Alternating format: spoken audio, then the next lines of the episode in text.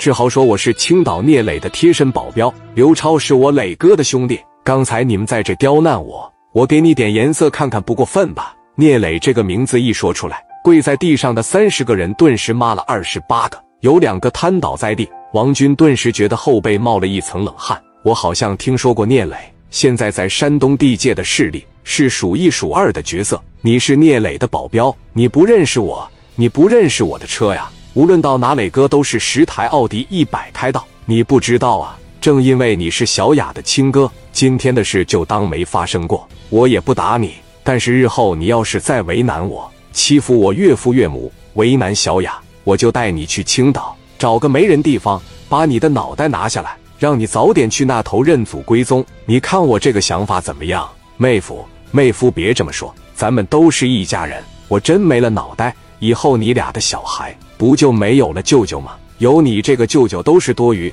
我告诉你，今天的事回家不要告诉任何人。你呀，也就是小雅亲哥，要是别人现在早就躺在停尸房了。我手里的命案都四至五条了，不差你这一个了。刚说完，手朝旁边一伸。一下子给另一个小子提溜起来。刚才是你给我一搞粑粑，豪哥那都是误会，我不知道您是豪哥呀。您大人不计小人过，饶了我这次吧。你的意思打我也是白打了呗。刚才不认识，现在认识也晚了。都是成年人，自己犯过的错，自己也得承受错误的后果。小豪拳头钻得咯吱咯吱的响，所有人都盯着这里。只见沙包大的拳头直接朝着肋骨就是一拳，啪的一声。紧接着换手，另一面的肋骨又来一拳，这还不算完，最后朝着肚子上扑哧又来一拳。这时候都能听见那个被打的小子喉咙里发出咕噜一声，然后嘴角就开始流淌西瓜汁。这几拳下去，简直快要了人命了。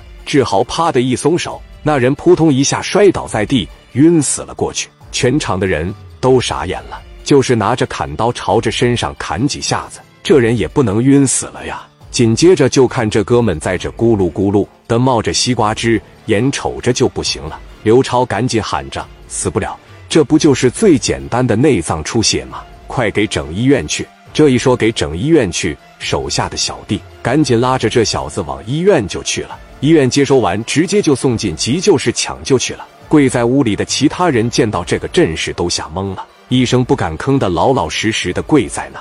小豪来到王军身边，一拍肩膀说：“你们接着玩吧，我先回去了。我得回去给你准备这五十万彩礼啊。”志豪回到家了，接上小雅就回青岛了。刘超也回去自己的公司了。这件事就算结束了。王军见志豪走了，一下瘫坐在地。虽说心里害怕，但还是想要压制住志豪，要不以后在这个家就更没有他的位置了。跟身边的人说：“赶紧给侯三哥打电话，给三哥的兄弟都打那样。”我可不能让我妹妹跟着他呀！他都说了，他手里有好几条命案，他是个杀人狂魔呀！赶紧的给三哥打电话呀！医院里边也诊断完了，这个人的胃、肝、脾全都要破裂出血的症状，肋骨也打折了几根。小豪这几拳好悬没让他没了命。被打的这个人是谁呀？